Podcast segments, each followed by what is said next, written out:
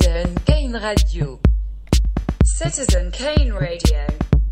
Citizen Kane Radio. Citizen Kane Radio.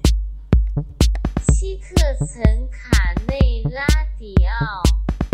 Citizen Kane Radio. Citizen Kane Radio. Citizen Kane Radio, jeden dritten Mittwoch in jedem ungeraden Monat von 20 bis 22 Uhr. Heute Abend also wieder. Citizen Kane Radio heute äh, unter dem Titel er, Ich brachte euch das Feuer. Äh, bei mir im Studio Andrea, hallo. Hallo? Und Simon. Hallo. Und die Journalistin Julia Lauter. Hallo. Hallo Julia. Ähm, wir beschäftigen uns heute mit dem Thema der, der Produktion, die wir gerade spielen. Die spielen wir gerade in Lyon, äh, jetzt in den nächsten Tagen. Äh, die heißt äh, Grand Reporter 4 Deadline, äh, eine Koproduktion mit dem Théâtre Pont de Jour äh, und mit dir. Ähm, es ist ja ein bisschen ungewöhnlich, sozusagen mit einer Journalistin zu arbeiten im Theaterbereich. Für uns vielleicht gar nicht unbedingt, aber so ganz konkret auch eine Journalistin auf der Bühne zu haben. Ähm, was ist das für ein Projekt? Was bedeutet, ich brachte euch das Feuer? Äh, ja, wir haben ja angefangen äh, letztes Jahr im Dezember oder uns zu unterhalten über dieses Projekt. Also ihr seid ja auf mich zugekommen. Richtig. Jetzt muss ich es erklären. ähm, äh, Grand Reporter ist eine Reihe, die am äh, Théâtre äh, Point du Jour in Lyon entstanden ist, ähm, ähm, wo die regelmäßig mit JournalistInnen zusammenarbeiten zu äh, ganz unterschiedlichen Themen. Ich hatte verstanden, ähm, Cyberfeminism war ein Thema, MeToo kommt.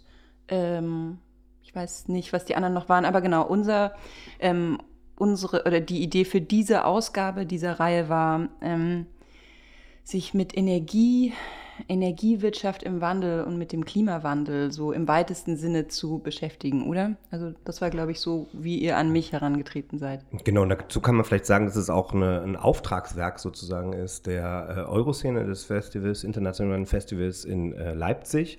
Und die sind eigentlich auch ein bisschen mit dem Thema erstmal auf uns zugekommen und dann haben wir das so an dich weitergegeben.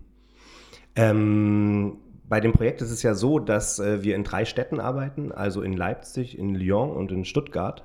Ähm, und wir beschäftigen uns eigentlich mit Energiegewinnung, würde ich mal sagen, und Energieverbrauch.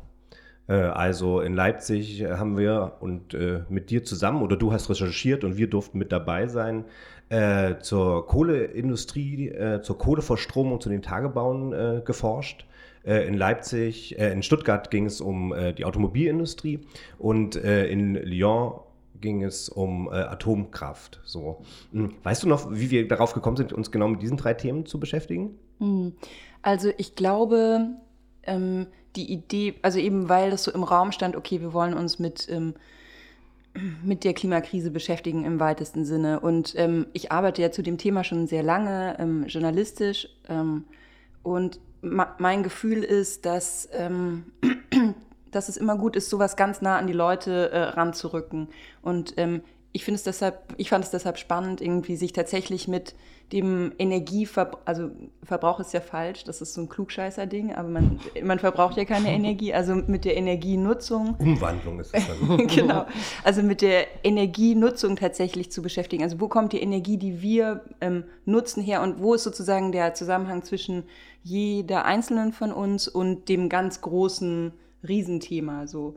Und, ähm, und dann war das, glaube ich, irgendwie für uns, oder ich hatte das Gefühl, das haben wir so gemeinsam entwickelt, ist eben eine ganz gute Anbindung, sich die ähm, die Energiewirtschaft oder die Industrie mit einem sehr hohen Energieverbrauch ähm, vor Ort anzugucken, um so, Entschuldigung, so eine szenische Anbindung zu haben. Also was, wo man sich ganz konkret vor Ort anschauen kann und ähm, dann in der Tiefe recherchieren, aber dann auch damit künstlerisch sich auseinandersetzen kann.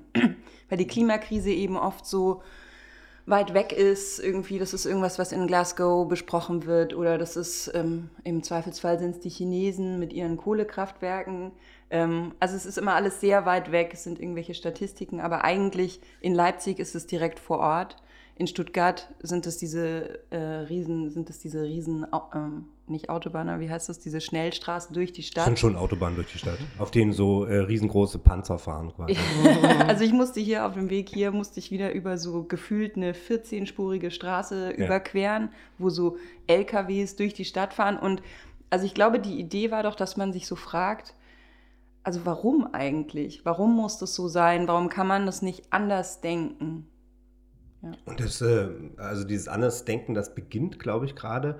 Aber es hat natürlich in äh, gerade so Städten wie Stuttgart, hat es das schwer, so, weil Stuttgart abhängig ist auch von der Automobilindustrie, weil Stuttgart seit, seit vielen Jahrzehnten sozusagen mh, für die Automobilindustrie die Stadt umgestaltet hat eigentlich auch. Und das jetzt wieder rückgängig zu machen, ist ja auch so ein bisschen ein Eingeständnis zu sagen, dass man vielleicht auf dem Holzweg war. Ja, und ich, ich meine, es sind ja auch die, es, es gibt ja auch nicht so viele einfache Lösungen irgendwie. Ich fi- finde es tatsächlich sehr spannend, was irgendwie aus den ähm, Interviews, die wir geführt haben, so auch entstanden ist. Ich weiß nicht, wir haben äh, einmal eine Klimaaktivistin und einen ähm, äh, ehemaligen Bergmann und ähm, da sagt sie zum Beispiel, äh, äh, nee, ich glaube, er sagt, ja, wie sollen wir denn die Grundlast decken, wenn wir die Kohle, äh, äh, den, die Kohlekraftwerke jetzt alle abschalten? Und sie sagt, naja, dann decken wir, also im Grunde sagt sie ja, naja, dann decken wir halt die Grundlast nicht, dann fahren wir Produktion zurück. Und ich finde so die Tragweite dessen, was es bedeutet, okay, wir als Gesellschaft, wir ähm, produzieren weniger, wir fahren jetzt hier Werke runter. Was bedeutet das auch für uns alle? Also wollen wir das? Ich meine, das ist einfach eine wichtige gesellschaftliche Frage und darüber wird eigentlich, darüber wird, finde ich, noch relativ wenig diskutiert. Mhm, Und damit ist dann äh, die Klimakrise auch eine Systemfrage fast, oder? Ja, denke ich auch. Einfach, ja, das war jetzt eine einfache Antwort.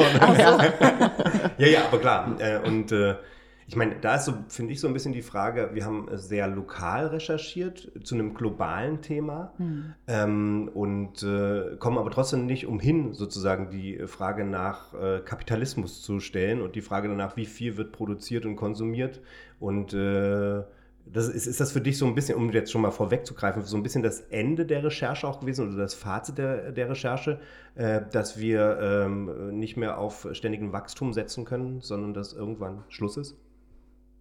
Also du meinst, ob das mein persönliches Fazit Ja. ist aus dem.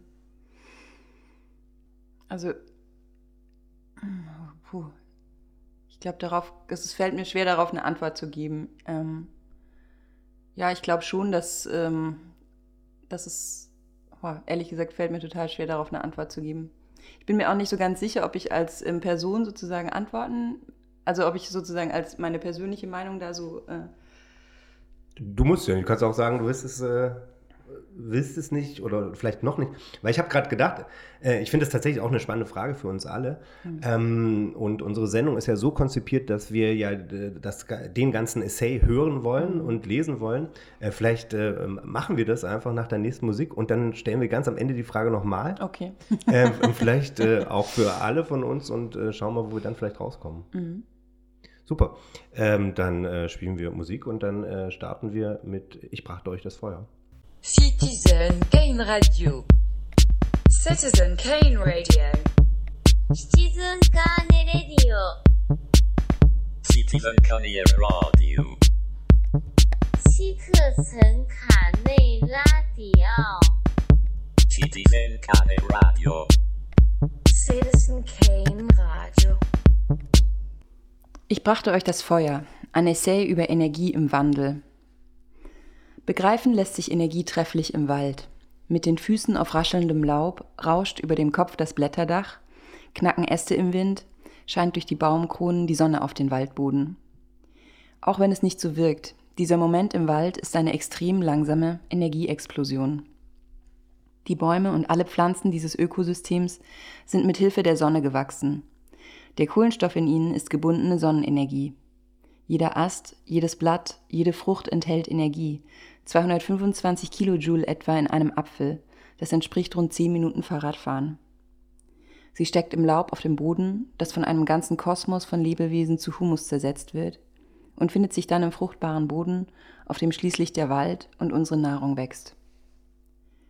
In jedem Quadratmeter unserer Umgebung ist Energie, Wirklich wahrnehmen können wir die abstrakte physikalische Größe aber erst dann, wenn sich etwas bewegt.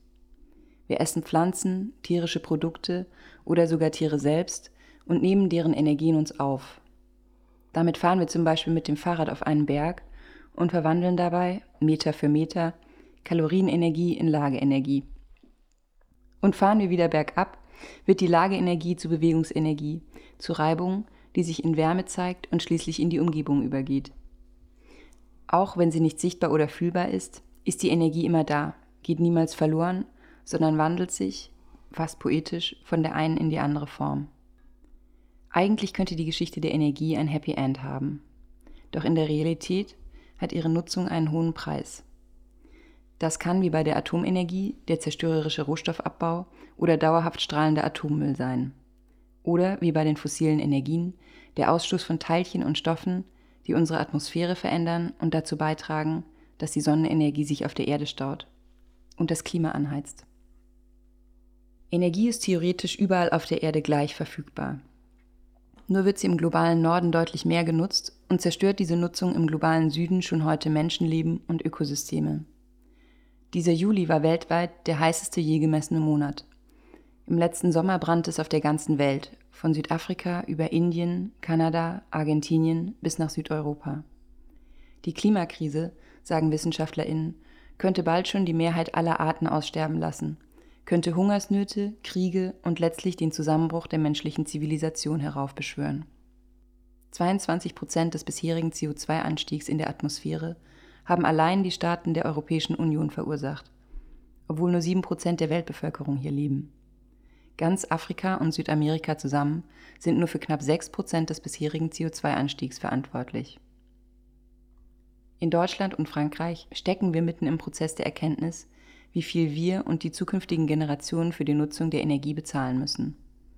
Und weil Energie auf alle Bereiche unseres Lebens wirkt, wie wir wohnen, was wir essen, wie wir konsumieren, uns fortbewegen und wohin wir reisen, steht dabei sehr viel, vielleicht alles auf dem Spiel. Die Energiefrage ist keine, die sich mit Stromsparschaltern lösen lässt, mit Stoßlüften oder einem fleischlosen Tag in der Woche. Es geht nicht nur um den Energieverbrauch des Einzelnen, es geht um das System. Die Idee, dass unser individuelles Handeln entscheidend sein könnte für das Schicksal der Menschheit, ist ein Taschenspielertrick, ein cleverer Schachzug von Energiekonzernen. Mindestens 100 Millionen Dollar pro Jahr, heißt es in einer Harvard-Studie, habe das Unternehmen British Petrol alleine zwischen 2004 und 2006 für das Marketing dieser Idee ausgegeben. Statt darüber zu diskutieren, dass gut 70 Prozent der menschgemachten CO2-Emissionen von 100 Kohle-, Öl- und Gaskonzernen verursacht wurden, wird seither ausgiebig über Ess- und Reisegewohnheiten gestritten. Dabei macht der weltweite Flugverkehr nur rund 3 Prozent, der Verzehr von Rindfleisch nur 6 Prozent der globalen Treibhausgasemissionen aus. Die gesellschaftliche Energie wird auf diese Weise atomisiert, echter systemischer Wandel ausgebremst. Die Frage danach, wie wir Energie nutzen, ohne die Lebensgrundlage der kommenden Generation zu zerstören, ist eine existenzielle Frage, die an den Grundfesten unseres Glaubens an Wohlstand und Fortschritt, an Gerechtigkeit und Zukunft rüttelt. Dieses Rütteln, das Beben des Umbruchs, beginnt jetzt und es beginnt mitten unter uns. Wir folgen seinen Spuren nach Leipzig, Lyon und Stuttgart. Citizen Gain Radio. Citizen Kane Radio. Citizen Kane Radio. Citizen Kane Radio.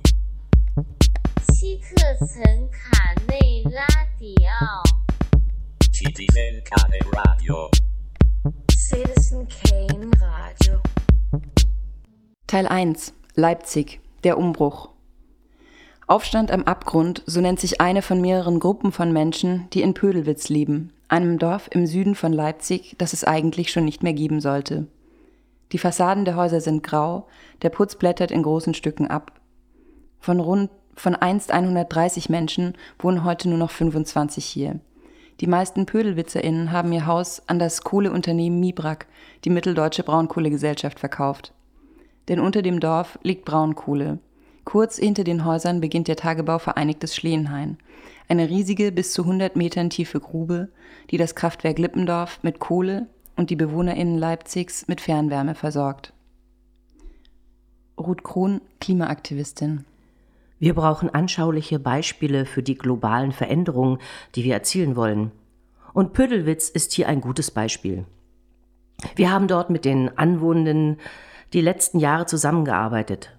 Pödelwitz ist ein Dorf, das durch den Braunkohletagebau bedroht ist und wo sehr klimaschädliche Braunkohle abgebaggert werden sollte.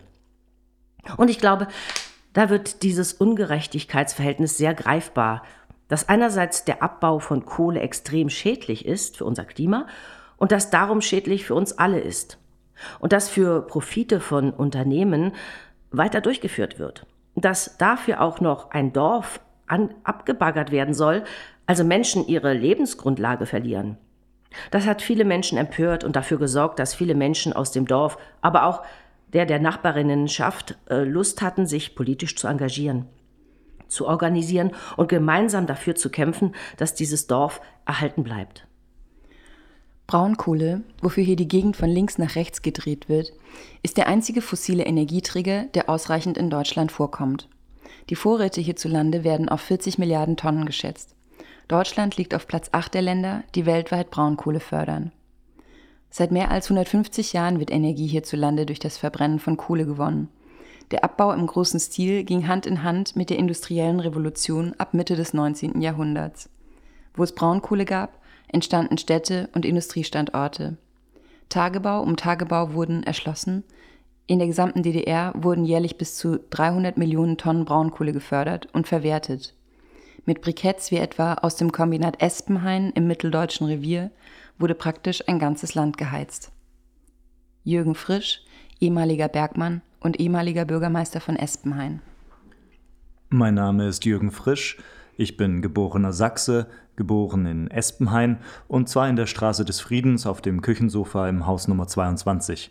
Das war also zu meiner Zeit noch üblich, dass man Hausgeburten durchgeführt hat. Ich habe mich auch immer als Espenhainer gefühlt. Ich bin in Espenhain aufgewachsen, habe meine Schulzeit dort verbracht, meine Lehrzeit im Kombinat Espenheim begonnen und habe dann auch im Werk äh, bzw. im Tagebau Espenhain gearbeitet bis 1990. Zahlreiche Dörfer wurden seit 1949 abgebaggert. Im Revier um Leipzig und Halle verschwanden rund 120 Orte. In der gesamten DDR mussten mehr als 80.000 Menschen umgesiedelt werden. Im mitteldeutschen Braunkohlerevier standen die riesigen Bagger und Förderbrücken Ende der 80er Jahre kurz vor der südlichen Grenze von Leipzig.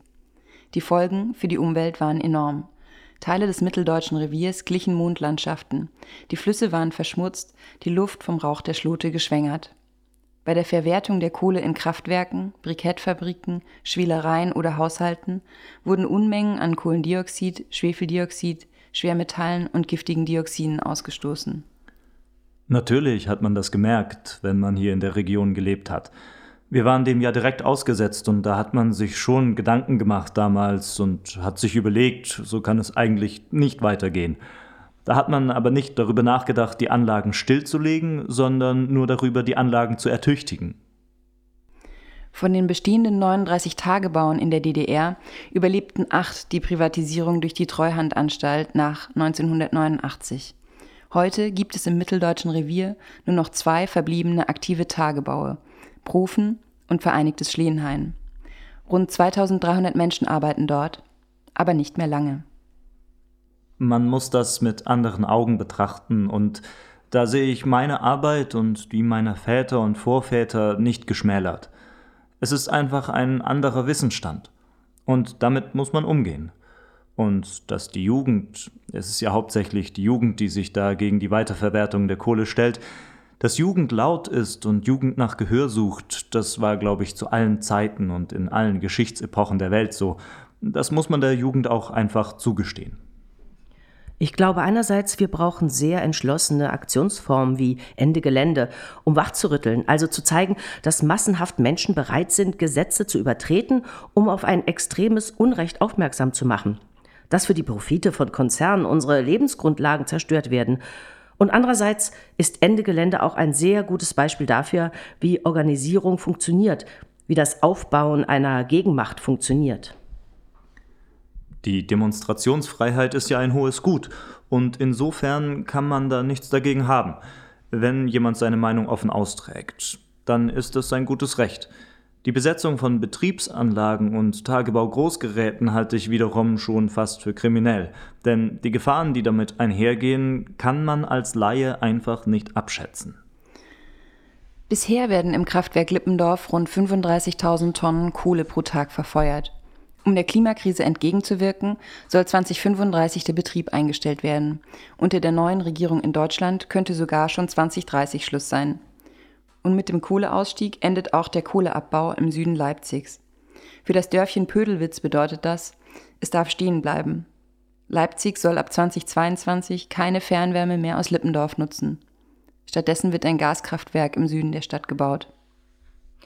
Wenn wir darauf schauen, wie unsere Wirtschaft funktioniert, gerade im globalen Norden, dann ist das eine sehr energieintensive Wirtschaft. Das funktioniert vor allem darüber, dass wir fossile Energie verbrennen, also Energie aus Kohle, Gas und Öl. Und das ist genau die Energie, die die Klimakrise anheizt. Das ist gesellschaftlich ganz klar und Konsens, dass wir unsere Wirtschaft dekarbonisieren müssen, dass wir Energie aus erneuerbaren Quellen ziehen müssen und wegkommen davon, fossile Energien zu nutzen. Das ist ein total großer Umbau, der zum Beispiel in Deutschland in den letzten Jahren sehr verschleppt wurde. Wenn wir unsere Wirtschaft elektrifizieren wollen, dann wird das Energiebudget, das wir zur Verfügung haben, kleiner sein. Und es wird noch mal kleiner sein, wenn man den globalen Gerechtigkeitsmaßstab anlegt, also wenn alle Menschen auf der Welt etwa gleich viel Energie verbrauchen können. Es ist essentiell, dass unser Energieverbrauch sinkt, und zwar drastisch. Bis die Kohle als Energiequelle abgelöst wird, ist es aber noch ein weiter Weg. Kohle machte in Deutschland im ersten Halbjahr 2021 27 Prozent und damit den größten Anteil der insgesamt eingespeisten Strommenge aus. Diese Bedeutung hat die Kohleenergie auch, weil sie durch Subventionen bis zum heutigen Tag extrem verbilligt wird. Noch immer werden fossile Industrien weltweit stark gefördert. Der Internationale Währungsfonds errechnete 11 Millionen US-Dollar pro Minute und erklärte, kein einziges Land gestalte die Preise der fossilen Brennstoffe so, dass sie die vollen Versorgungs- und Umweltkosten widerspiegeln. Diese Subventionen kippen Öl ins Feuer der Klimakrise. Wie wird in Zukunft eine Grundlast abgedeckt? Und wenn wir in unserer Region die Tagebaue eher schließen, dann wird das sicherlich zur Folge haben, denn die Wissenschaft ist einfach noch nicht so weit, dass wir dann Atomstrom und Kohlestrom aus anderen Ländern ankaufen. Und wem ist damit geholfen? Ich finde es tragisch, dass wir so kurz davor stehen, dass wir das CO2-Budget, das wir noch haben, um das 1,5 Grad-Ziel nicht zu reißen, fast aufgebraucht haben. Und das liegt daran, dass der Umbau wirklich über Jahrzehnte verschlafen wurde. Das ist ein politisches Desaster. Das kann man nicht anders sagen. Und jetzt gibt es eben eine Richtungsentscheidung. Entweder glauben wir nicht, dass es technisch machbar ist, mit dem Energiebedarf, den wir der, derzeit haben, sofort auf erneuerbare Energie umzustellen. Es ist die Frage, ob wir bereit sind, den Energiebedarf relativ schnell zu senken, bis wir in der Lage sind, den mit erneuerbaren Energien zu decken um zu gucken, wo wir halt Produktion runterschrauben müssen. Und dass es möglich ist, das haben wir ja während der Corona-Krise gesehen. Studien legen nahe, dass der geplante Kohleausstieg deutlich zu spät kommen könnte. Denn die deutschen Kohlekraftwerke verbrauchen selbst in den günstigsten Berechnungen schon 40 Prozent des CO2-Budgets, das der Bundesregierung zur Einhaltung der internationalen Klimaziele zur Verfügung steht. Sektoren wie Verkehr, Gebäude und Industrie, deren Emissionen derzeit besorgniserregend wachsen, sind dabei noch gar nicht mit eingerechnet. Derweil wird die globale Klimakrise mit jedem verfeuerten Kubikmeter Kohle aus dem Tagebau Schlehenhain ein Stückchen realer. Citizen Gain Radio. Citizen Gain Radio. Citizen Kane Radio. Citizen Kane Radio. Citizen Kane Radio. Citizen Kane Radio. Teil 2 Lyon, die Verheißung. Von außen sieht auch diese Anlage aus wie eine Wolkenfabrik. Vier große Kühltürme, aus denen dichter weißer Wasserdampf aufsteigt. Davor eine rund 100 Hektar große Industrieanlage. Das ist das Kernkraftwerk Bugey, das älteste Kraftwerk Frankreichs, das noch mit voller Leistung arbeitet. 1978 und 79 wurden die derzeit laufenden Blöcke in Betrieb genommen. Das Kraftwerk liegt direkt an der Rhone, 35 Kilometer östlich von Lyon. Rund 2000 Menschen arbeiten hier. Sie überwachen und regeln das technische Wunder, das im Inneren der vier Druckwasserreaktoren geschieht und für die Produktion von rund sieben Prozent des nationalen Atomstroms sorgt. Die Atomkraft ist eine Verheißung von unerschöpflicher Energie, die in klinisch wirkenden Anlagen im Hinterland Strom produzieren und vermeintlich weder Landschaft noch Umwelt noch Klima stören. Seit der erste Versuchsreaktor Ende 1951 im US-amerikanischen Idaho erstmals vier Glühlampen zum Leuchten brachte und drei Jahre später das erste wirtschaftlich genutzte Kraftwerk in Obninsk bei Mos Moskau in Betrieb genommen wurde, hat diese Vision auf der ganzen Welt Zuspruch gefunden. 442 Reaktoren erzeugen derzeit weltweit Strom und Frankreich ist mit knapp 71 Prozent das Land mit dem international höchsten Anteil von Atomstrom. Das Versprechen der sauberen Energie hatte Frankreich rasend schnell erfasst. Noch Anfang der 60er Jahre stammte der Großteil der Energie aus der Wasserkraft. Die zivile und militärische Nutzung ging dabei Hand in Hand. Wie in vielen Ländern kamen Atomkraftwerke und Atombomben auch in Frankreich als Zwillinge zur Welt. Die Atomenergie war ein Wachstumsmodell, getrübt nur von Schreckensnachrichten aus dem Ausland. Am 26. April 1986 ereignete sich im sowjetischen Kraftwerk in Tschernobyl der damals schwerste Unfall in der zivilen Nuklearenergie. Nach einer Explosion wurden über Tage hinweg durch das offene Dach der Anlage radioaktive Substanzen in die Atmosphäre geblasen. Es bildete sich eine radioaktive Wolke, die Richtung West Westeuropa zog. Im französischen Fernsehen hieß es damals, in Frankreich hat sich ein Azurenhoch entwickelt. Die Wettervorhersage bestätigt, dass es bis nächsten Freitag stark genug bleiben wird und uns eine regelrechte Schutzschranke schenkt. Das Hoch blockiert in der Tat sämtliche aus dem Osten kommenden Strömungen. Sylvain Goudineau, stellvertretender Bürgermeister von Lyon. Aufmerksam auf Kernkraft wurde ich, als ich 13 Jahre alt war. In den Fernsehnachrichten wurde erklärt, dass die radioaktive Wolke an den Grenzen Frankreichs Halt macht. Die Regierung hatte beschlossen, die Franzosen wissentlich zu belügen. Ich war 13 und ich habe das nicht geglaubt und ich glaube, dass viele Franzosen das nicht geglaubt haben. Auf der Karte war die Wolke, die in Deutschland ankam und dann diese Mauer auf der Karte. Das war ein Schock für mich, denn wenn man als junger Teenager sieht, wie die französische Regierung einen im Fernsehen anlügt, dann ist das etwas Enormes und es schuf einen emotionalen Anker für den Widerstand gegen die Atomkraft. Dennoch blieb die Atomenergie in Frankreich ungebrochene Nummer eins. In den frühen 90er Jahren flaute der Ausbau der Infrastruktur zwar ab, doch nur weil der Strombedarf in Frankreich selbst mehr als gedeckt war. Damals begannen die Erwägungen, Atomstrom auch ins Ausland zu verkaufen. Eines der großen Abnehmerländer ist bis heute Deutschland.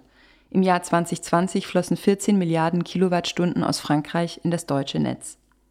Auch der nächste Rückschlag erreichte die französische Atomindustrie nur mittelbar, jedoch mit voller Wucht.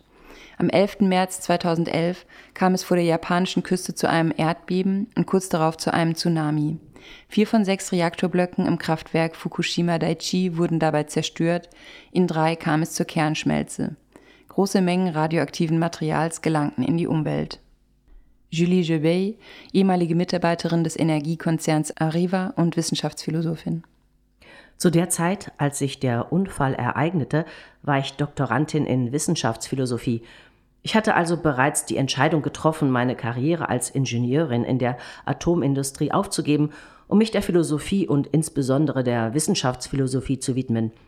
Und es hat mich wütend gemacht, denn gerade in Frankreich haben wir ein großes Vertrauen in die Atomindustrie und dieser Unfall beweist, dass es kein Risiko Null gibt, vor allem nicht in dem Bereich der Atomkraft.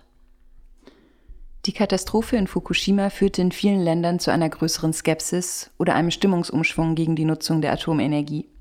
In Deutschland verkündete die Kanzlerin eine beschleunigte Abschaltung der Reaktoren, die sie noch vor dem Unfall ausgebremst hatte. Nicht so in Frankreich. Am breiten Konsens, dass die Energieversorgung nicht ohne Nuklearenergie auskommen könne, änderte die Katastrophe nichts. Meine Zweifel an der nuklearen Sicherheit betrafen vor allem die Verwaltung der Humanressourcen, das heißt alles, was in der zivilen Nuklearindustrie mit Menschen zu tun hat. Dass zum Beispiel Menschen, die in den Ruhestand gehen, das, was sie im Laufe ihrer Karriere gelernt haben, an die jungen Mitarbeiter weitergeben können – die in das Unternehmen kommen. Die Weitergabe von Wissen, aber auch die Bewahrung dieses Wissens, so schien es mir, war in diesem Bereich nicht ausreichend gewährleistet. Es ist eine sehr wichtige Frage, die jeder Mensch beantworten sollte. Und es ist wirklich eine Entscheidung der Gesellschaft, ob es sich lohnt, dieses Risiko einzugehen, ob es also wichtiger ist, alle Menschen mit Strom zu versorgen und dabei das mögliche Risiko einer Kernschmelze oder eines anderen Unfalls mit einem radioaktiven Leck zu bedenken. Das ist wirklich eine gesellschaftliche Frage. In der Folge des Unglücks von Fukushima führte das französische Institut für Strahlenschutz und nukleare Sicherheit Stresstests an den Anlagen durch, die ergaben, dass alle 58 aktiven Reaktoren aus Gründen der Betriebssicherheit nachgerüstet werden müssen. Denn sollte in Frankreich ein GAU, also ein größer anzunehmender Unfall passieren, sei laut dem Institut mit etwa 100.000 Flüchtlingen zu rechnen und wären in grenznahen Standorten wie in Bugey auch Nachbarländer wie die Schweiz und Deutschland betroffen. In Zeiten der globalen Klimakrise wirkt die emissionsarme französische Atomstrategie für viele Staaten und Regierungen attraktiv. Doch sauber wirkt die At Atomkraft vor allem deshalb, weil der Rohstoffabbau anderswo passiert. Frankreich bezieht bereits seit vier Jahrzehnten Uran aus dem Niger, mit katastrophalen Folgen für Umwelt und Gesundheit der Arbeiterinnen und Anwohnerinnen. Seit dem Erstarken islamistischer Gruppen in der Region kam es immer wieder zu Angriffen auf die Minen. Und trotz der andauernden Uranexporte zählt der Niger zu den ärmsten Ländern der Welt. Auch der Umgang mit Atommüll kratzt am Bild von der Energie ohne Reue. Bisher gibt es auch in Frankreich, wie in Deutschland, kein Endlager für den radioaktiven Müll, der bei der Energiegewinnung anfällt. Nach 60 Jahren Atomkraftnutzung müssen mittlerweile mehrere hunderttausend Tonnen französischen Mülls für mindestens hunderttausend Jahre sicher gelagert werden. Die Kosten dafür liegen nach Regierungsangaben bei 15 Milliarden Euro für die ersten 100 Jahre. In Bure, einem kleinen Dörfchen in einer dünn besiedelten Region im Nordosten Frankreichs, soll planmäßig ab 2025 radioaktiver Abfall in 500 Metern Tiefe, Tiefe eingelagert werden. In der Zwischenzeit werden alte Brennstäbe an den Kraftwerken selbst gelagert. Die Stadt und der Kanton Genf klagen derzeit gegen die Inbetriebnahme einer solchen Anlage in Bugey. Es gibt keine perfekte Energie. Wir müssen diesen Mythos einer unendlichen und fast kostenlosen Energie hinterfragen. Weil wir mit der einhergehenden Umweltverschmutzung stoßen wir bereits jetzt an die Grenzen unseres Ökosystems. Deshalb sind wir gezwungen, umzudenken. Dieser Zugang zu Energie hat uns eine sehr rasche wirtschaftliche Entwicklung ermöglicht, insbesondere kurz nach dem Zweiten Weltkrieg, in den glorreichen 30 Jahren, auf eine gewisse Art haben wir nun Zugang zu Energiesklaven. Das heißt, wir haben Maschinen, die für uns arbeiten, die uns immer luxuriösere Konsumgüter bescheren. Und wir leben in einem System, in dem es einfacher geworden ist, etwas zu kaufen und wegzuwerfen, als es zu reparieren. Dadurch, dass Energie immer billiger wurde, ist Arbeit dagegen sehr teuer geworden. Menschliche Arbeit ist im Vergleich zur Energie sehr teuer. Es ist nun also einfacher, Öl aus dem Boden zu holen, Plastikgegenstände herzustellen und sie wegzuwerfen, sobald sie kaputt sind, als nicht fossile Materialien zu verwenden und sie zu reparieren.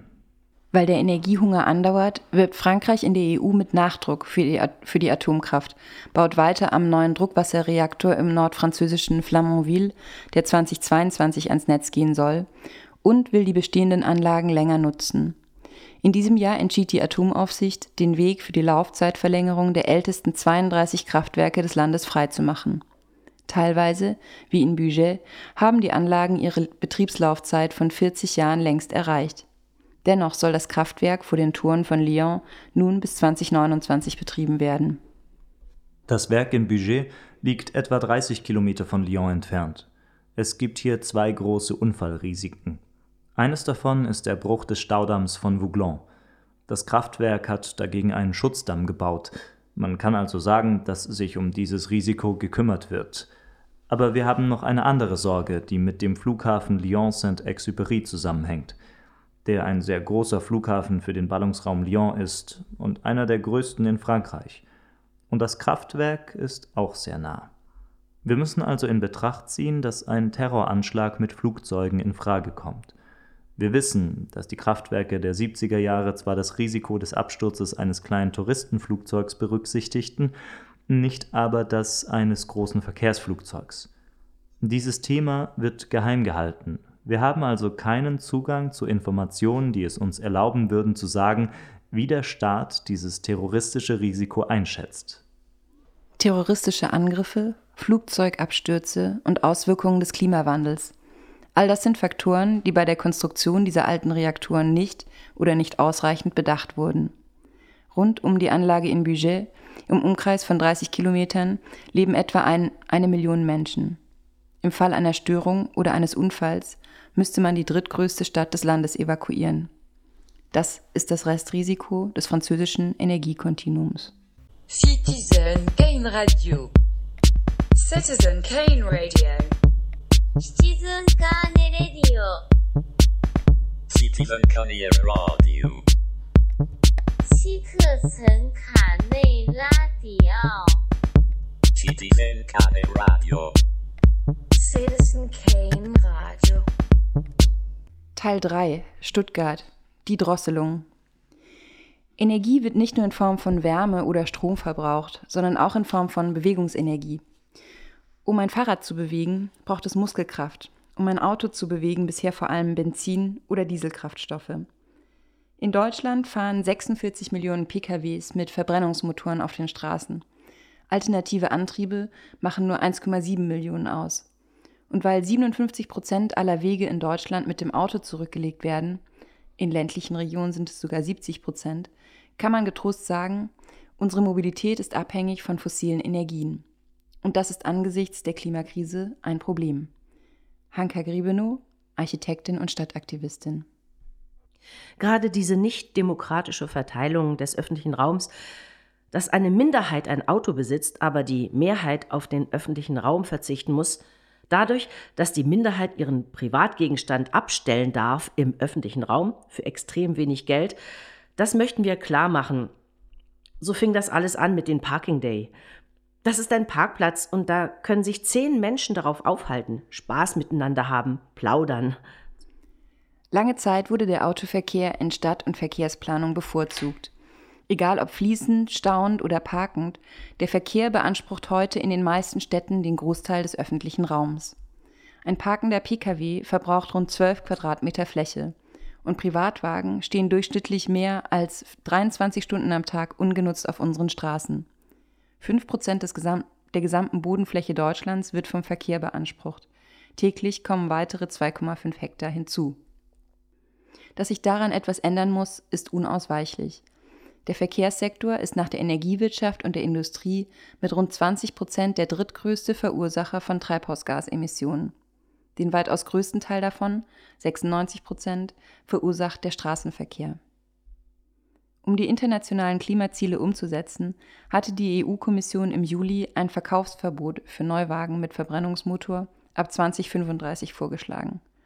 Auf der Klimakonferenz in Glasgow einigte sich eine Allianz aus Autokonzernen und Regierungen, ohne Deutschland, auf einen Verkaufsstopp bis 2040. KlimaschützerInnen sagen, ein Aus müsste schon bis 2028 kommen. Volker Stauch, ehemaliger Daimler-Manager. In einem idealen Verbrennungsmotor, den wir über 120 Jahre entwickelt haben, können wir auch grünen Wasserstoff verbrennen. Wir können auch Biokraftstoffe verbrennen. Wir sollten wesentlich offener sein, um die Kreativität der Ingenieure, die ja da sind, zu nutzen, um mit denen gemeinsam dieses Thema voranzubringen. Im Moment sind wir hier in Deutschland ja besonders heftig unterwegs, aber wenn die anderen nicht mitmachen, dann haben wir sowieso verloren. Dann können wir sagen, wir haben uns angestrengt für das bisschen Deutschland, aber das CO2-Thema ist ja ein Weltthema.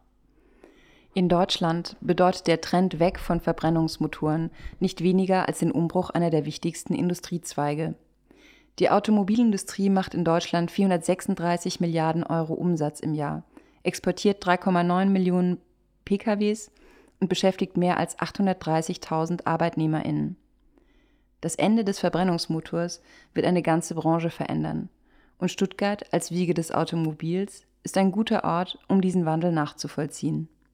Denn obwohl die Idee viele Väter und Mütter hatte, gelang es erst dem Schwaben Karl Benz 1886, ein Fahrzeug mit Verbrennungsmotor für die Serienproduktion auf den Markt zu bringen. In Europa erreichte die Motorisierung aber erst 60 Jahre später, nach dem Zweiten Weltkrieg, die breite Bevölkerung. Damals wurde das private Auto Teil des Gesellschaftsmodells im Sinne des Leitspruchs von Kanzler Ludwig, Ludwig Erhard Wohlstand für alle. Der Besitz eines Autos galt in der Nachkriegszeit als wesentlicher Teil eines gelungenen, modernen Lebens. Dementsprechend lange wurde in deutschen Städten dem Planungsideal der autogerechten Stadt gefolgt. Das Automobil hat ja weltweit eine sehr hohe Stellung in Werbung, Presse. Das ist etwas, was jeder haben muss. Ohne geht es gar nicht. Und in Stuttgart ist das noch mal stärker. Wenn man sich die Stadt anguckt, sieht man, dass es hier noch mal stärker ist. Andere Städte haben schon autofreie Innenstädte, haben Barcelona Superblocks, lassen viel mehr zu. Und in Stuttgart ist es sehr viel schwieriger, wird um jeden Parkplatz gekämpft. In der Politik, in der Bezirksverwaltung, da wird oft stundenlang diskutiert, ob ein Baum einen Parkplatz ersetzen darf.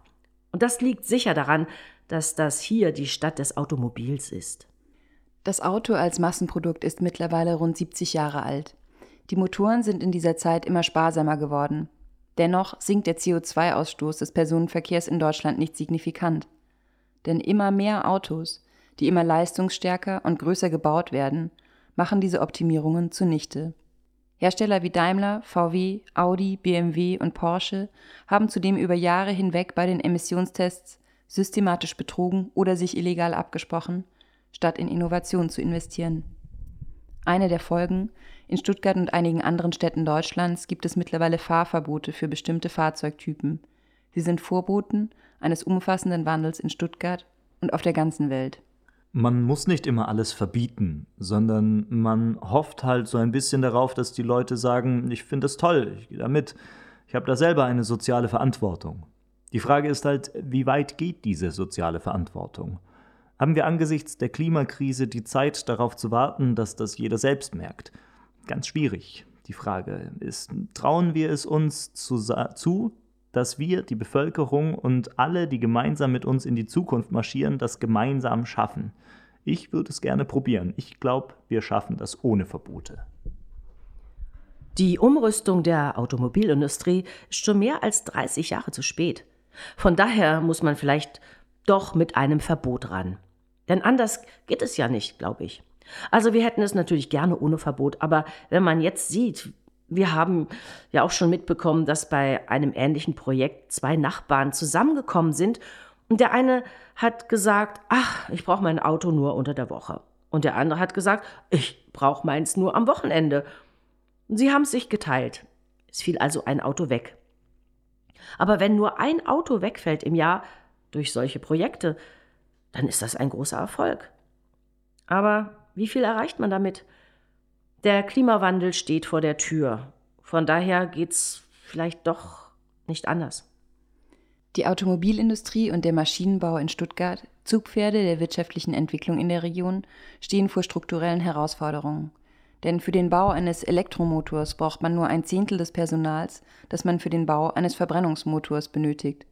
Zudem sorgte die Pandemie für einen beispiellosen Konjunktureinbruch im April 2020 sanken die Aufträge, die Produktion und der Umsatz in der Stuttgarter Automobilindustrie um rund 40 Prozent. In der Folge waren rund 290.000 Menschen, fast jeder vierte Beschäftigte in der Region, in Kurzarbeit. Und wegen des aktuellen Mikrochip-Mangels steuern die Konzerne in die nächste Krise. Mercedes lieferte in den letzten Monaten fast ein Drittel weniger Autos als im Vorjahr. Erneut werden tausende ArbeiterInnen in Kurzarbeit geschickt. So beginnt der Wohlstand in der Herzkammer der deutschen Automobilindustrie zu bröckeln. Denn in der Stadt weiß man, wenn Daimler einen Schnupfen hat, liegt Stuttgart todkrank im Bett. Gebt dem Zeug eine Chance. Man sollte nicht immer alles zerreden. Das ist typisch deutsch, das mag ich nicht. Der Ingenieur muss gefördert werden. Er muss Ideen entwickeln. Das sind doch die jungen Leute, die da in Karlsruhe bei mir in der Vorlesung gewesen sind. Da haben wir uns gesagt, die jungen Leute, die werden das retten. Und die machen das. Ich vertraue da stark, ja. Die Zeit läuft uns davon. Man kann sie nicht anhalten und sie läuft. Ich bin ja der Meinung, dass es sowieso schon 30 Jahre zu spät ist. Und ich bin teilweise erschüttert mitzubekommen, wie lange Prozesse benötigen und dauern. Nur mal als Beispiel. Die Parklets waren 2016 auf der Straße. Aber es hat drei Jahre gedauert, bis sie zulässig auf der Straße standen. Da merkt man schon, man muss jetzt anfangen. Heute. Sich nicht an Zahlen aufhalten. Klimaziele dann und dann gar nicht damit aufhalten. Nicht darüber reden, sondern endlich machen. Dieses ganze Reden ist zu viel. Man sollte es machen. Citizen Kane Radio. Citizen Kane Radio. シチズンカーネレディオ Citizen Kanye Radio. 西克岑卡内拉迪奥。 Citizen Kanye Radio. Citizen Kane Radio.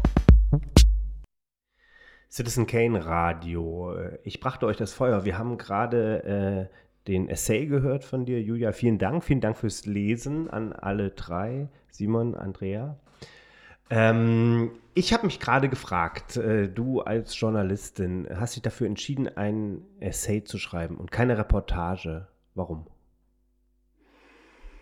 Ähm, also für Reportagen braucht es eigentlich einfach andere Elemente als die, die ähm, ich bei der Recherche gefunden habe, würde ich sagen. Ähm, bei Reportagen ähm, begleitet man ähm, oft auch, also begleitet man oft Menschen bei Sachen, die sie tun, oder man begleitet Aktionen. Ähm, man hat einfach Szenen, die man, äh, die man aufschreiben kann. Ähm, und im, in unserem Fall oder im Fall dieses Themas sind es ja sehr langsame Prozesse, die über viele Jahrzehnte passieren. Ähm, da hatte ich einfach nicht das Gefühl, dass es sich so anbietet. Also es ging ja eher darum, im Grunde so einen sehr, sehr breiten Blick auf diesen Wandel, der in den drei Städten äh, stattfindet, zu werfen. Und dafür hat sich einfach die Form mehr angeboten, würde ich sagen. Und äh, wie bist du vorgegangen? Äh, also wa- was waren so deine ersten Schritte? Hast du zuerst überlegt, äh, was könnten InterviewpartnerInnen sein? Oder hast du dich erst eingelesen? Äh, wie, wie ist das passiert? Also, wenn du dich vielleicht erinnern magst, so mein großes, äh, mein, meine große Schwierigkeit war, dass für gewöhnlich in, also steht sozusagen die Frage am Anfang meiner Arbeit, also was, was genau ist die Frage, der ich nachgehe. Und ähm, das war aber bei diesem Projekt ja nicht so. Also ihr, ähm, es gab ja sozusagen nur dieses große Thema und dann der, den, den Versuch einer Annäherung. Ähm, das heißt, ich bin auch erstmal relativ mit, mit einem sehr breiten ähm, Blick da rangegangen. Ich musste mich jetzt nicht besonders einlesen, weil ich die Themen halt kenne und die, ähm, also äh, so die grundlegenden Kenntnisse, die hatte ich irgendwie schon. Ähm, es ist dann ja eher im Gespräch ähm, mit euch auch entstanden, ähm, die Idee, mit, mit, wie, mit wie vielen Menschen sprechen wir, aus welchen, ähm, aus welchen Bereichen sollten die vielleicht möglicherweise sein, was sind Positionen, die wir gerne am Ende auf der Bühne auch sehen würden, ähm, womit kann man diesen Wandel am besten dokumentieren, journalistisch und künstlerisch. Und ich denke, daraus ist dann sozusagen die, daraus hat sich so die Auswahl der ProtagonistInnen entwickelt. Und das war ja tatsächlich so ein bisschen, äh, ich will fast sagen, eine Streitfrage. Äh, diese Frage nach der Frage. Also äh, unsere Art und Weise, künstlerisch zu recherchieren, erstmal offen, ähm, eher ein Themengebiet äh, absteckend äh, und dann schauen, was uns da so begegnet. Und du hast beschrieben, dass du äh, als Journalistin eher eine ganz konkrete Fragestellung hast und dann quasi anfängst zu suchen. Ähm, jetzt so im Nachhinein, ähm, hat es dir irgendwas gebracht, sozusagen das Themenfeld weiter abzu, äh, also weiter zu fassen? Oder äh, ist es äh, nach wie vor hinderlich der journalistischen Arbeit? Ich glaube, es ist schwer zu sagen, weil am Ende ist es ja jetzt, also ist der Essay ja Teil von diesem Projekt irgendwie und, und ich finde, der Essay ist irgendwie gut, so wie er ist, ähm, aber als, es ist die Frage, ob der als, ob der als journalistisches Produkt sozusagen genauso gut funktioniert. Also für mich, für mich hat das das schwierig gemacht, muss ich ehrlich sagen, weil, ähm, weil es einfach so, so ein großes Thema ist, da, darüber könnte man Bücher schreiben, darüber werden Bücher geschrieben. Ähm, und dann zu sagen, ähm, versuch das mal in einem kurzen Essay so zusammenzufassen, ohne konkreten Fokus, ist einfach eine große Herausforderung. Da habe ich einfach sehr geschwitzt irgendwie beim Arbeiten und euch verflucht, während ich am Schreibtisch saß. Ähm, aber mh, mm, ich glaube, jetzt, wo wir auch schon Gespräche hatten mit Menschen in Stuttgart und Menschen in Leipzig, die die Performance gesehen haben, es ist spannend zu sehen, dass denen dieser Fokus gar nicht zu fehlen scheint. Also dass vielleicht viel, viel mehr Menschen ähm, gar keine so spezielle Frage haben irgendwie an, an dieses Themengebiet, sondern dass sie wirklich noch so ganz allgemein, also relativ groß mal abgeholt werden wollen und so auf Stand gebracht werden wollen. Es ist vielleicht auch, was wir als JournalistInnen immer gar nicht so auf dem Schirm haben. Wir denken halt, ja, darüber haben wir ja schon geschrieben. Jetzt muss man sozusagen die nächste Frage bearbeiten. Ja, also vielleicht ist es einfach so ein Learning irgendwie ein bisschen aus dieser Arbeit. Hättest du denn jetzt eine Frage, wie du es äh, spezifizieren würdest oder wo du sagen würdest, ah, aus der Arbeit heraus hat sich jetzt als nächstes möchte ich schreiben über. also in diesem Themengebiet meinst du auch? Ja. Also. Hm. Nee, also habe ich jetzt auf jeden Fall nicht so ad hoc. Irgendwie kann ich dir jetzt nicht so richtig eine Antwort geben. Ich glaube, ich finde es schon spannend zu sehen. Also ich finde es sozusagen grundsätzlich spannend, dass ähm, hier sehr unterschiedliche Positionen von Menschen, mit denen wir gesprochen haben, immer gesagt haben, ja, wir sind ja gesprächsbereit, aber die anderen nicht. Aber alle haben das gesagt. Also jeder sagt irgendwie, wir würden uns auf jeden Fall unterhalten, aber die anderen wollen ja nicht. Und das, das finde ich irgendwie ein interessantes Motiv. Also das interessiert mich irgendwie so. Ich weiß nicht, ob das dann für eine journalistische Arbeit interessant ist, aber ähm, ich meine, das im Kontext der aktuellen politischen Entwicklung, wo man ja denkt, ähm, vielleicht bringt es auch gar nichts. Also vielleicht ist dieses alle reden immer miteinander oder tun so, als würden sie miteinander reden, aber jeder macht nur seinen eigenen Stiefel. Ähm, vielleicht ist es, also vielleicht ist es wirklich nur eine Farce das finde ich sozusagen persönlich interessant, aber ich weiß nicht, ob das jetzt eine journalistische Arbeit wäre, sich damit zu beschäftigen. Das wäre vielleicht auch nochmal ein ganz äh, spannender Punkt, diese, diese äh, würde sagen, Interview-Pärchen, die wir da eigentlich vielleicht hatten. Also am Anfang äh, den Jürgen Frisch, den äh, Bergmann und Ruth Krohn, die Klimaaktivistin.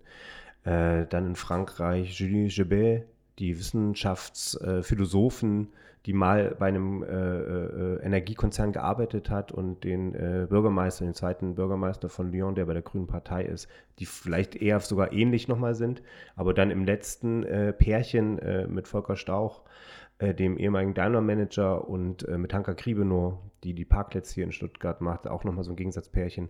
Ähm, wie, wie hast du das wahrgenommen bei den Interviews? Also hast du sozusagen, wenn du das eine, die Interviews wurden ja nicht äh, sozusagen gleichzeitig geführt, sondern äh, eins nach dem anderen. Hast du da immer auch schon so ein bisschen, keine Ahnung, dran gedacht, was so die Gegenposition ist und daraus Fragen gestellt? Oder wie, wie, wie bist du zu den Fragen gekommen? Oder auch wie bist du zu diesen, diesen, diesen Paaren gekommen? So? War das eine, eine absichtliche Entscheidung? Welche Rolle haben wir da gespielt? Mhm. Nee, ich glaube, die Fragen habe ich nicht, ähm, auf, also nicht besonders aufeinander abgestimmt, weil die Leute hatten so, also es war ja schon klar in etwa, welche Grundpositionen die hatten. Und für mich ist dann im Interview eigentlich eher schön, mich auf die Person so zu konzentrieren. Und es war sowieso klar, dass die Gegensätze entstehen, die musste ich gar nicht irgendwie provozieren oder so. Ähm, für die, ich meine, wir haben ja mit sehr, sehr viel mehr Menschen gesprochen als äh, mit diesen sechs Mhm. Die Auswahl ähm, haben, also habe ich oder haben wir irgendwie doch oft äh, dahingehend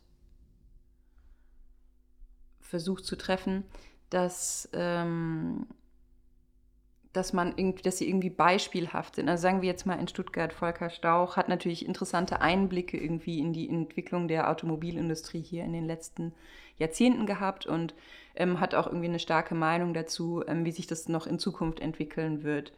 Ähm, und es, ich fand das zum, Beispiel nicht einfach, ähm, ein Gegenüber für ihn zu finden. Wir hatten überlegt, jemanden aus der Politik zu nehmen.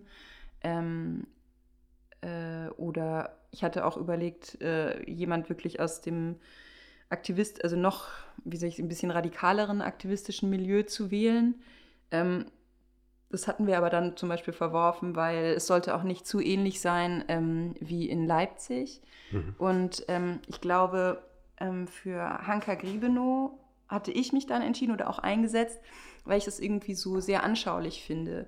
Also ähm, es, ist ein, es ist natürlich ein, ein kleines Projekt auf einer kleinen, ähm, wie sagt man, Scale, also äh, so blöd.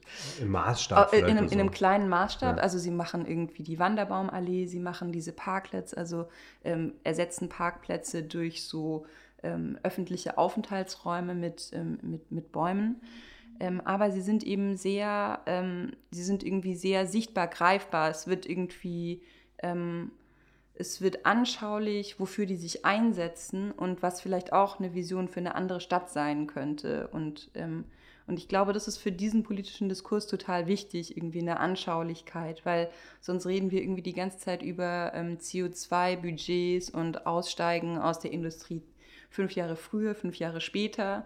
Aber was heißt es irgendwie konkret für uns als Menschen, ähm, so eine andere Vision von Gesellschaft, von Stadt, ähm, von Wirtschaft zu entwickeln? Und ähm, dafür sind manchmal so kleine Projekte ähm, wenigstens so ein, wie so ein Impuls irgendwie zu denken, ah, man, es kann auch einfach anders aussehen. Und so ist zum Beispiel dieses Paar zustande gekommen und finde ich, funktioniert eigentlich auch ähm, sehr gut, ähm, insbesondere auf der Bühne, weil die zwei auch so krass unterschiedlich sind in der Art, wie sie sprechen und äh, nicht nur inhaltlich, sondern auch rhetorisch. So. Mhm, mh. Ich finde, das Projekt ist ja eigentlich gar nicht klein. Ich finde, das wirkt eigentlich nur klein.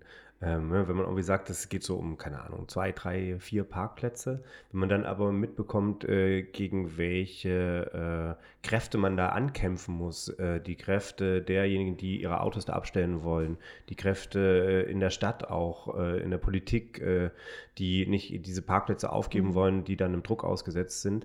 Und wenn man sich dann auch nochmal so alte Bilder von Stuttgart zum Beispiel anschaut, wo die, die Straßen noch nicht zugeparkt waren, wo einfach die Stadt ganz, ganz anders wirkt und wenn man sozusagen diese, diese vielleicht kleine Idee, weil sie mit vier Parkplätzen anfängt, aber mal groß denkt und sich überlegt, wie sähe Stuttgart aus ohne Autos, dann ist das überhaupt gar keine kleine Idee, finde ich. Mhm. Und äh, ja, okay, man kann nicht sofort alle Autos aus der Stadt äh, rausschmeißen, äh, weil man sieht ja schon, wie schwer es ist, sozusagen einzelne Parkplätze auch temporär erstmal zu besetzen, umzuwidmen und wieder zu einem öffentlichen Raum zu machen. So. Mhm.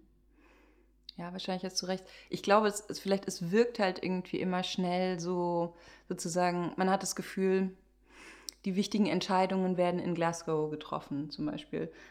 In Wirklichkeit ist es natürlich nicht so. Also ähm, in Glasgow werden über ganz viele wichtige Entscheidungen gesprochen. Aber die Umsetzung ist total oft Handarbeit. Ich meine, das haben wir ja auch gemerkt ähm, in, den, ähm, in den Interviews äh, in Leipzig zum Beispiel, wo wir mit äh, Jens Hausner auch gesprochen haben. Das ist ähm, äh, ein Landwirt, der in Pödelwitz, in diesem kleinen Dörfchen, das vor der Abbaggerung bewahrt wurde, ähm, äh, sich engagiert, einfach für den Erhalt dieses Dorfes und äh, gegen die Kohlekraft ähm, der Mann, der sitzt einfach von, äh, also wenn er nicht gerade auf dem Feld steht, dann sitzt er halt in irgendwelchen Bezirksverwaltungsgremien, in irgendwelchen äh, Landratsgremien, also äh, Gremien auf Länderebene, auf äh, regionaler Ebene ähm, und geht da den Leuten einfach tierisch auf die Nerven irgendwie, um sein, sein politisches Ziel äh, zu verfolgen. Und ähm, das ist super zähe Arbeit, so. Und ähm, wenn, wenn das in dem Essay und in, dem, in der Performance irgendwie äh, klar wird, dann ist es, glaube ich, schon ein großer Schritt, weil es geht leider nicht schnell, der Wandel. Und er braucht irgendwie einfach super viel Kraft von den Leuten, die sich dafür einsetzen. Citizen Gain Radio. Citizen Kane Radio. Citizen Kane Radio. Citizen Kane Radio. Citizen Kane Radio. Citizen Kane Radio. Citizen Kane Radio.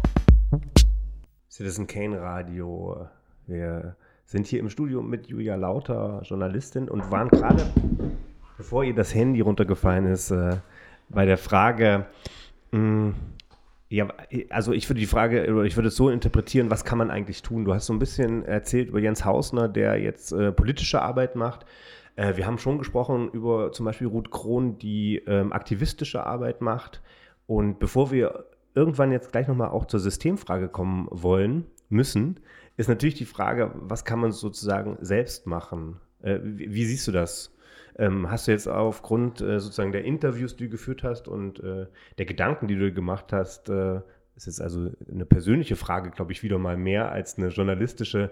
Ähm, äh, was ist sinnvoll zu tun? So sollte man sich politisch engagieren? Sollte man äh, zu Ende Gelände gehen oder Extinction Rebellion und aktivistisch quasi auf die Straße gehen? Ähm, oder sollte man einfach versuchen, zu Hause Strom zu sparen? Siehst du da irgendwo Sinn? Ja. Super. Das ist doch schon mal gut. Alles. ähm, ich finde, man sollte sich unbedingt politisch engagieren. Ähm, ich finde, es ist eigentlich sogar, also ich finde, es ist eigentlich, wenn man die Möglichkeiten dazu hat, das heißt also Zeit und Ressourcen, ähm, dann sollte man es unbedingt machen. Und damit meine ich jetzt nicht irgendwie, ähm, also ich glaube, da muss man sich auch selber kritisch ähm, hinterfragen irgendwie. Also, weil ich glaube, da sagt dann jeder, ja, wenn ich Zeit hätte, dann würde ich das auch machen. Ähm, dafür ist eigentlich, ähm, dafür sollte man sich Zeit nehmen. Ähm, ich glaube, das ist eigentlich unsere Aufgabe auch in, in der Gesellschaft. Ähm, weil zu sagen, es ist damit getan, ich wähle irgendwie alle vier Jahre irgendwie eine Partei, wo die so ungefähr, äh, wo der Valomat sagt, ähm, das passt ungefähr, es ist einfach nicht ausreichend. Ähm, ja, also das ist so meine Meinung. Ähm, ist deine Arbeit, also deine journalistische Arbeit, äh, würdest du sagen, das ist dein Beitrag? Also, oder gibt es so, ich habe mich so gefragt, gibt es so Gründe dafür, du äh, beschäftigst dich ja unglaublich viel mit äh, Umweltthemen, sag ich mal, oder mit Themen, wo es darum geht, wie geht es der Welt gerade? Keine Ahnung, ich erinnere mich an deinen dein Text über die Erde zum Beispiel, also über Erde, über äh, äh, Boden. Ähm, also es sind ganz viele Themen, äh, wo du immer wieder die Augen öffnest, möchte ich sagen.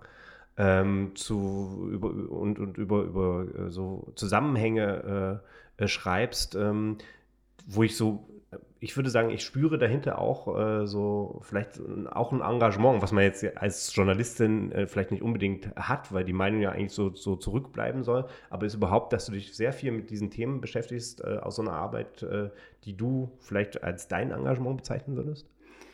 Ähm, also für mich ist ein großes Glück, dass ich meine Themen ähm, aussuchen kann, ähm, dass ich also frei arbeite und, ähm, und sagen kann, ja, habe ich Lust zu machen oder äh, schlage ich selbst vor das Thema. Das heißt, ja, die Themenauswahl ähm, entspricht sozusagen dem, was, woran ich selber Freude habe, was mich selbst interessiert oder wovon ich denke, darüber müsste man unbedingt mal schreiben. Und ja, und für mich ist es auch wirklich, ähm, äh, also das ist eben, ich würde es nicht als Engagement bezeichnen, aber ähm, es freut mich total, wenn ich das Gefühl habe, dass meine Texte ähm, irgendwie dazu beitragen, dass mehr Leute Sachen wissen, kann man das so sagen? Also, mhm. dass irgendwie ähm, Zusammenhänge aufgezeigt werden, die vielleicht nicht so nicht so bekannt sind. Der Text für ähm, über Boden zum Beispiel habe ich für Flute geschrieben. Das ist ja ein Magazin, das ähm, kostenlos ähm, ähm, zur Verfügung gestellt wird. Also dass jeder und jede abonnieren kann. Sowas finde ich zum Beispiel wirklich toll. Ähm, das richtet sich insbesondere auch an ein jüngeres Publikum. Ähm, da freue ich mich, also ich freue mich einfach darüber, wenn ich das Gefühl habe, vielleicht guckt einfach jemand beim nächsten Mal äh, durch den Park gehen irgendwie anders auf dieses Stück Boden. Ähm, ich glaube, dass diese Zusammenhänge ähm, total wichtig sind, dass man mit offenen Augen durch durch die Welt geht und ähm, so wie bei diesem Essay auch, also zu verstehen, ähm, Energie ist irgendwie nicht nur Strom, ähm, Schalter an, Schalter aus, sondern Energie ist einfach eine ganz faszinierende, riesige Welt, mit der man sich beschäftigen ähm, kann, wenn man möchte. Und ich glaube, dass sowas im Grunde zu politischem Engagement führen kann, ähm, diese Zusammenhänge zu sehen und dazu eine, eine Meinung zu entwickeln. Ähm, genau. aber so wie eben Journalismus halt einfach ähm, Teil von politischer Bildung ist, würde ich sagen. Aber nicht selbst unbedingt ähm, Politik macht.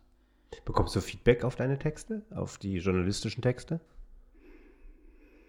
Ähm, ehrlich gesagt ja. wenig, weil ich, ähm, ich bin nicht auf, ähm, auf, ich bin nicht in sozialen Medien präsent. Ähm, äh, will ich nicht, habe ich keine. Ähm, also habe ich mich da, dagegen entschieden irgendwie. Ähm, das heißt, ich bin nicht so super ähm, im Austausch. Also ich lese dann irgendwie, ich lese auch keine Kommentare oder sowas. Ich lese Leserinnenbriefe. Also wenn mich Menschen anschreiben und Fragen haben oder diskutieren wollen, dann ähm, antworte ich. Ähm, das läuft meistens über die Redaktion selbst. Aber ich selber kriege relativ wenig Rückmeldung. Das ist auch ein, eine spannende Erfahrung, ehrlich gesagt, jetzt ähm, mit euch äh, im, im, Rahmen dieser Performance, dass man einfach danach mit Menschen diskutiert irgendwie und die so direkt nachfragen. Habe ich ja sonst nicht. Sonst lesen das die Leute im Stillen und ähm, denken sich dann ihren Teil.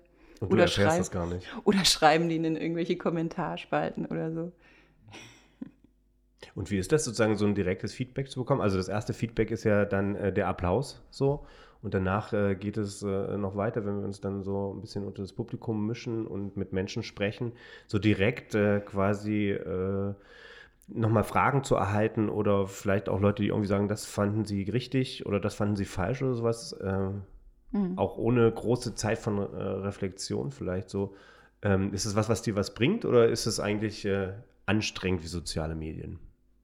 Ich finde es interessant, aber ich merke auch, dass sozusagen in ähm, so diese Ad-Hoc-Fragen, die betreffen oft mehr die Form ähm, als jetzt wirklich den Inhalt. Was ich auch verstehen kann, weil es ist ja sehr, sind ja sehr viele Informationen und ich persönlich würde auch denken, man muss da erstmal kurz drüber nachdenken. Vielleicht sind es eher so Sachen, die einem später nochmal auffallen oder man denkt da nochmal dran oder also wisst ihr, was ich meine? Ich habe das Gefühl, es zeichnet ja ein sehr großes Bild.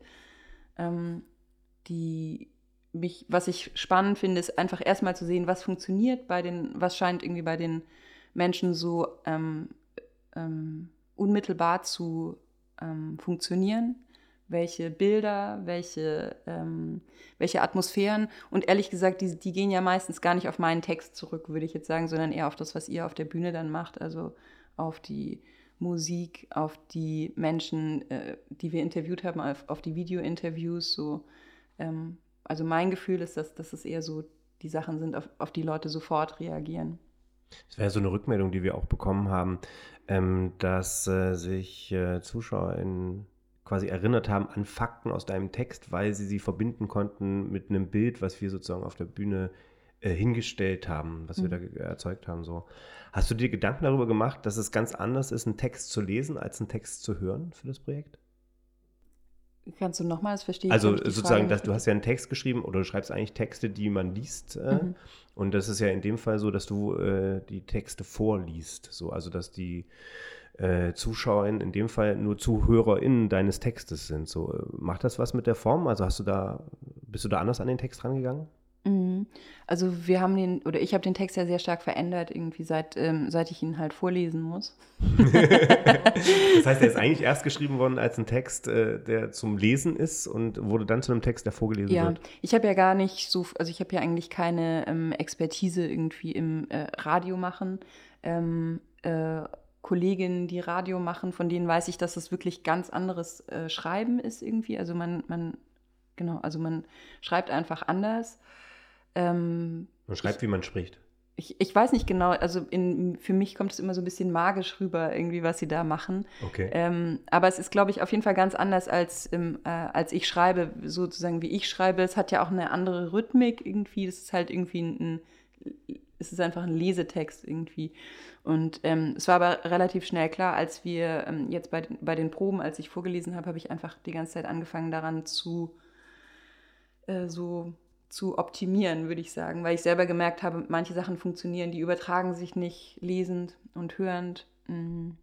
Ich glaube, so ein Punkt waren zum Beispiel äh, Fakten oder viele Zahlen oder sowas, ne? Die, wo man, wo, wo du auf alle Fälle nochmal gekürzt hast und auf das Wesentliche dich beschränken musstest, weil so viel gar nicht hängen bleiben kann, wenn man es nur hört. Auf jeden Fall. Zum Teil auch so, also ich hatte den Eindruck, manche Sachen, so Doppelungen, die ich im, im im geschriebenen Text irgendwie nicht stehen lassen würde. Die funktionieren aber im Gesprochenen schon irgendwie, weil ähm, einfach, weil es komisch ist, sich immer mit so, also komplexere Bezüge in so Satzgebilden, hatte ich das Gefühl, die funktionieren nicht so gut, wenn man sie spricht. Ähm, ja, das, das wären so Beispiele. Okay, ich würde äh, weiterhin die Systemfrage nochmal vertagen. Äh, aber nach der nächsten Musik stellen wir die Frage. Citizen Kane Radio. Citizen Kane Radio. Citizen Kane Radio.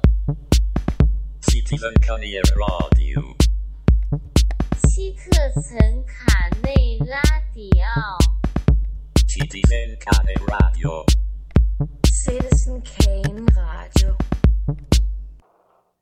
Citizen Kane Radio.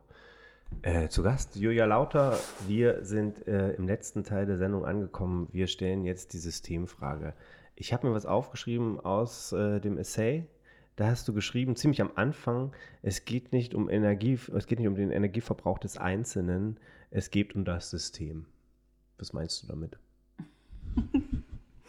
Es gibt ja äh, in der Performance ein, äh, finde ich, sehr, äh, sehr witzige äh, und auch interessante Zitate äh, von den PerformerInnen, unter anderem ähm, äh, ein französischer Kollege, der sagt, ja, ähm, ich benutze seit Jahren eine Bambuszahnbürste und deshalb habe ich kein schlechtes Gewissen, wenn ich am Sonntag nach Hause fliege.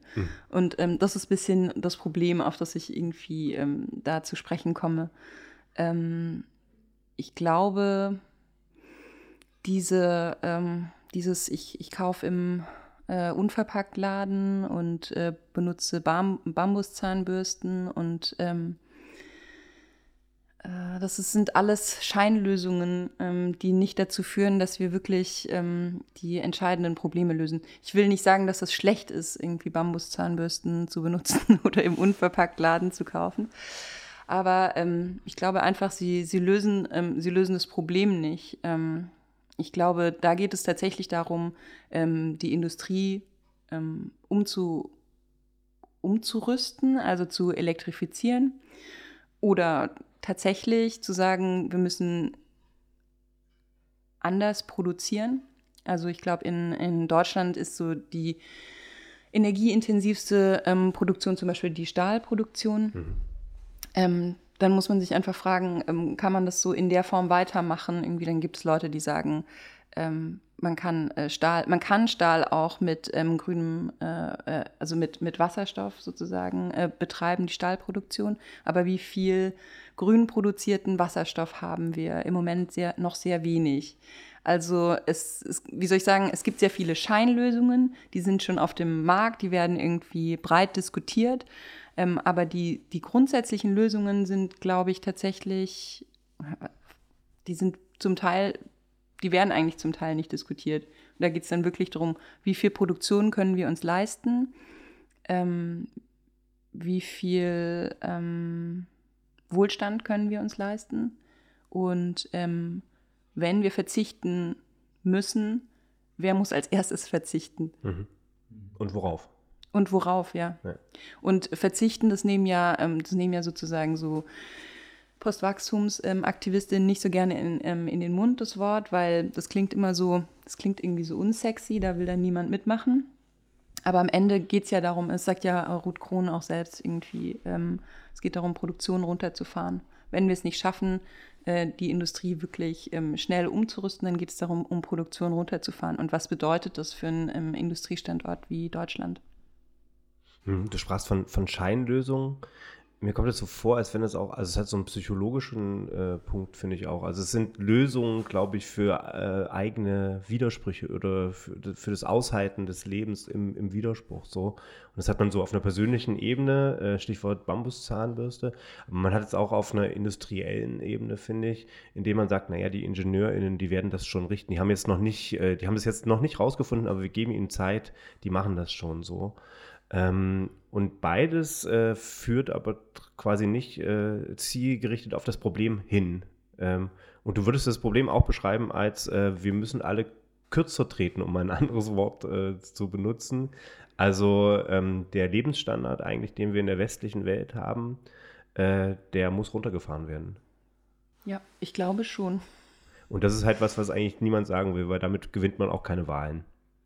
Ja, ich glaube auch, das ist einfach an, also wie soll ich sagen, das ist ja total lustig, sowas wie, also jetzt, ich will jetzt hier nicht die Bambuszahnbürstenindustrie gegen mich aufbringen, ähm, obwohl ich habe ja kein Social Media. ich weiß nicht, ob die schon mal angefragt haben, äh, ob du einen Artikel über sie Aber das ist ja total interessant. Ähm, das ist ja ein, es ist ja auch ein ähm, kapitalistischer Markt, irgendwie diese ganzen ähm, äh, Ersatzprodukte irgendwie. Ähm, also ich glaube nicht, dass wir uns die Lösung erkaufen können.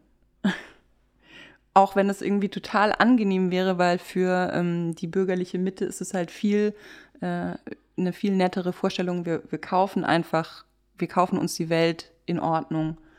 Ähm, das macht Spaß. Das sieht im besten Fall sogar noch schön aus irgendwie. Eher ersparen.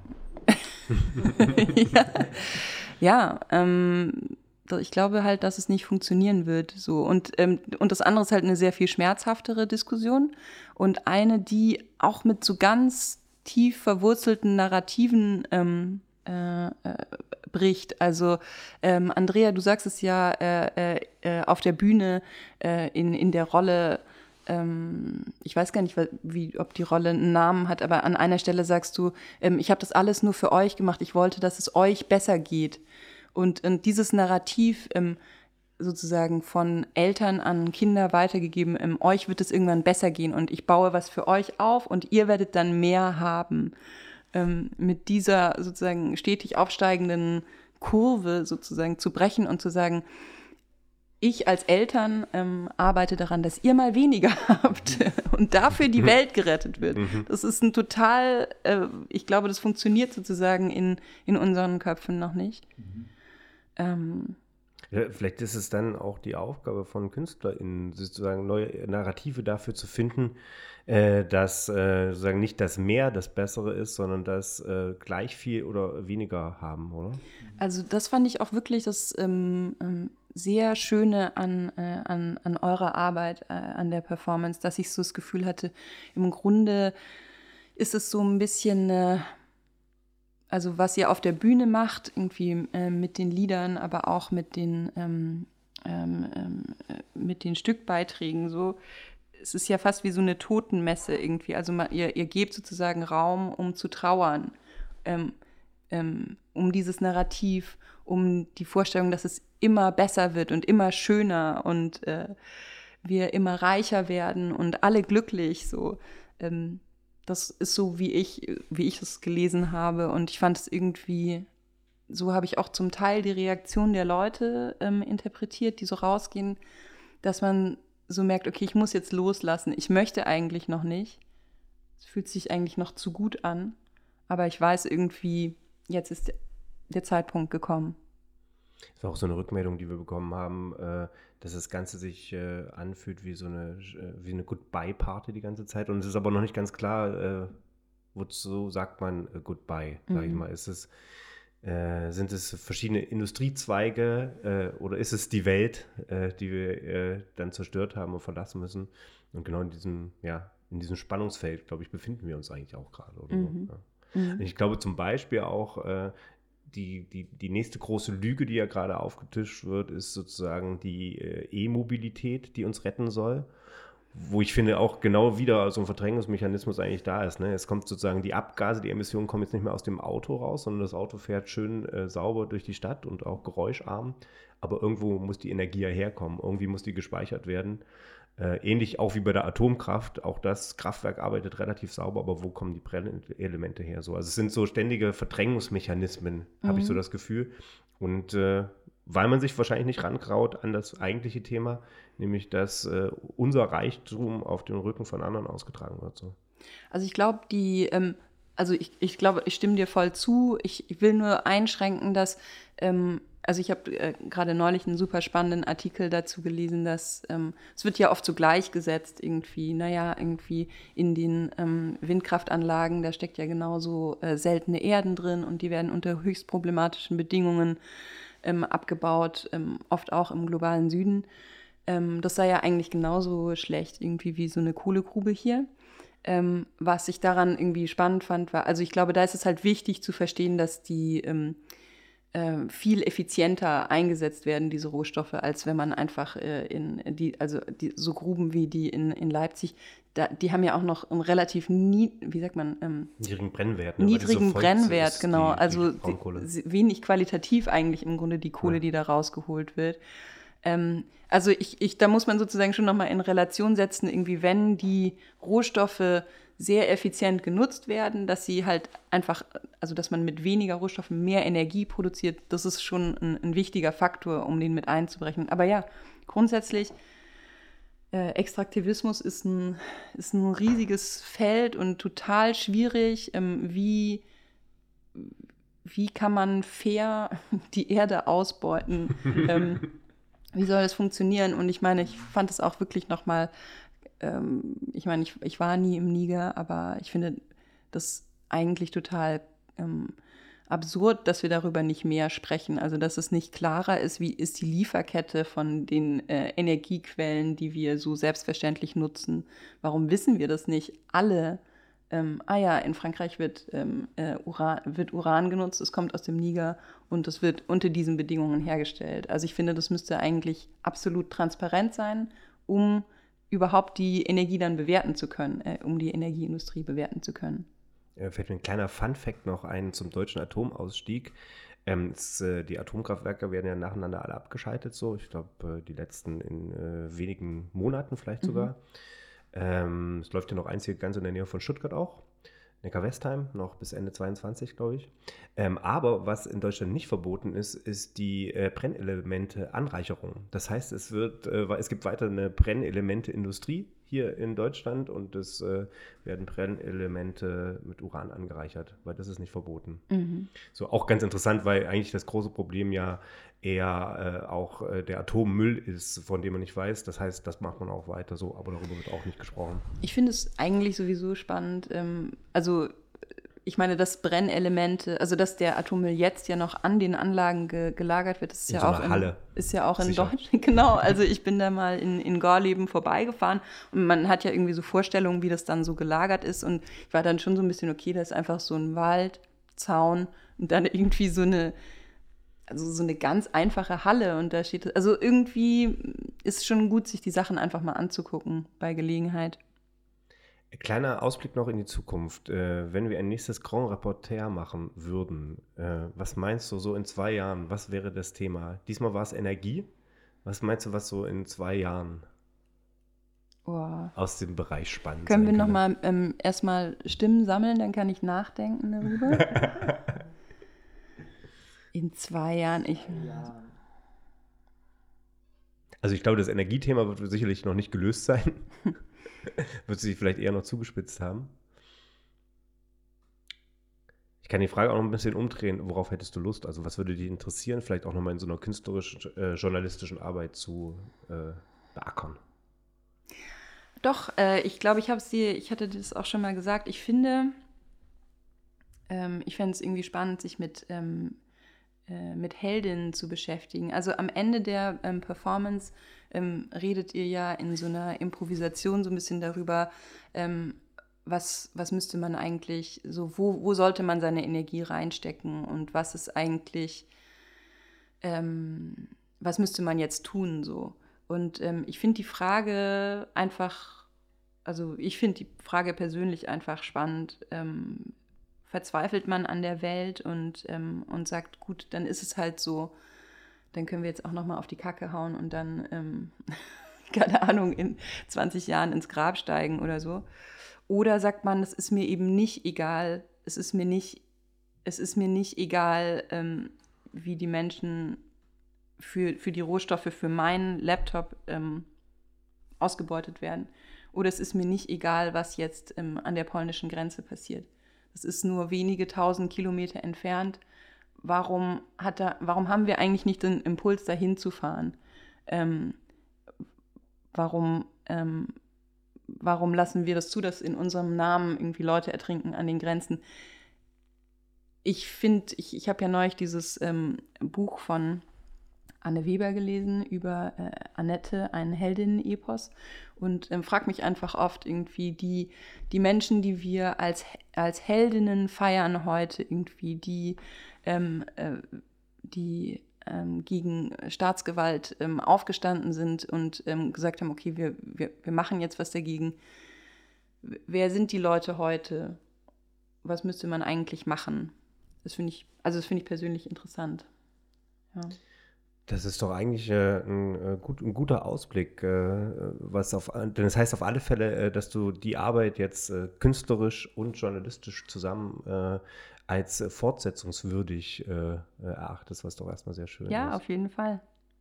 Okay, ich glaube, damit sind wir so am Ende der Sendung. vielleicht noch ein kurzer Hinweis, wer ähm, natürlich, wenn dann nur mit der Bahn äh, nach Lyon fahren will, da spielen wir nochmal am äh, 21., 22. und 23. November im Théâtre Pont de Jour, Grand Repertoire 4 Deadline mit Julia Lauter, auf Französisch diesmal.